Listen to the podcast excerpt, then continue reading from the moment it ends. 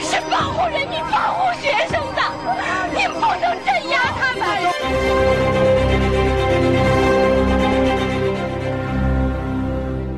听众朋友，天安门事件二十五周年日即将来临，本台法律生活特别节目，请中国宪政派学者、法律人曹思源教授谈谈他的个人经历和反思。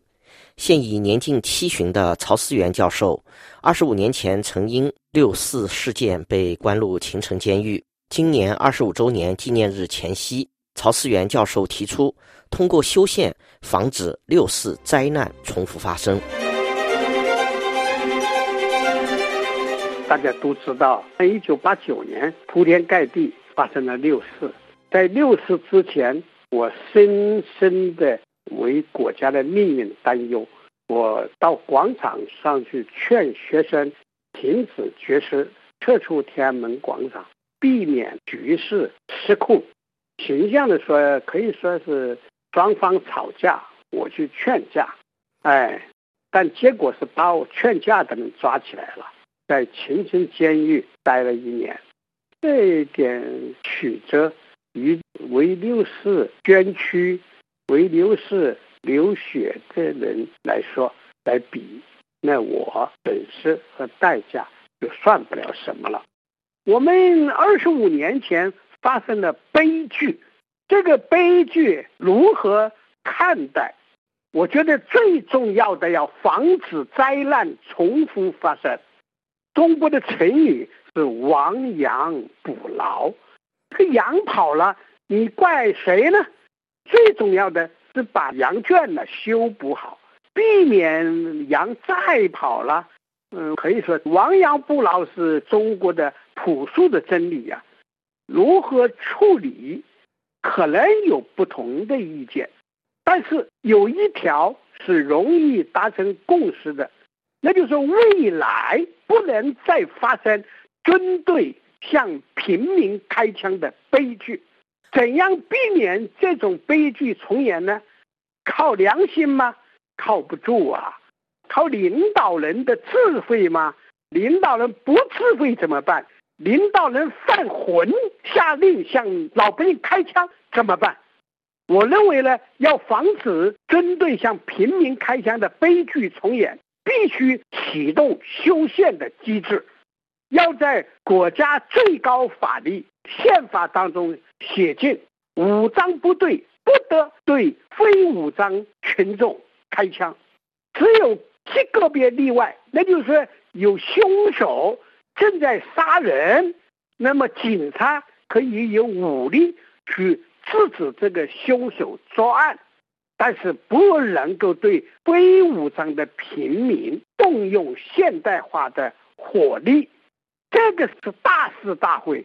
应该用最高宪法来做出明确的规定，使我们这样一个曾经灾难深重的民族不要再次陷入灾难。这就是我要强调的。谢谢。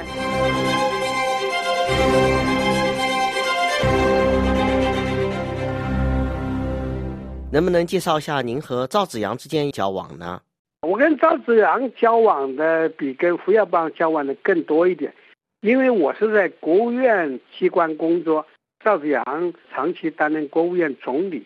我最重要的一次参加了国务院常务会议审议破产法草案，那是一九八六年一月三十一号，在国务院常务会议上面呢。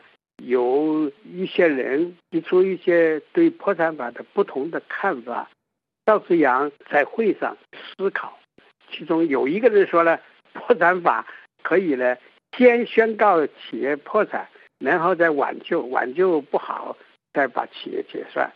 另一个领导重复了这个看法，赵子阳就在边自言自语边琢磨这个看法。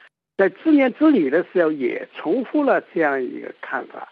我当时职务很低呀，但是我顾不了，我就站起来说：“不行，你这个企业，如果你搞得不好，你宣告它破产，你再来挽救，他都已经戴上了破产的帽子，怎么能挽救得了呢？他一宣告破产，他就贷款不了，他买原材料买不了，他产品销售销不出去，他怎么能够起死回生呢？所以我就提出来，如果要挽救，这个时候不能宣告企业破产，要进行挽救，失败以后再宣告破产，那就是进行破产处理了。我这个意见终于在会上得到了承认，等于我当着赵子阳的面纠正了赵子阳正在重复的一个观点。赵子阳看见我笑了，我说不行。赵子阳说怎么了？嗯，他嗯一下，然后我就讲了我的这个大道理，他能够听得进去不同意见，这是我跟赵子阳接触印象最深的一次。其他还有几次我就不重复了。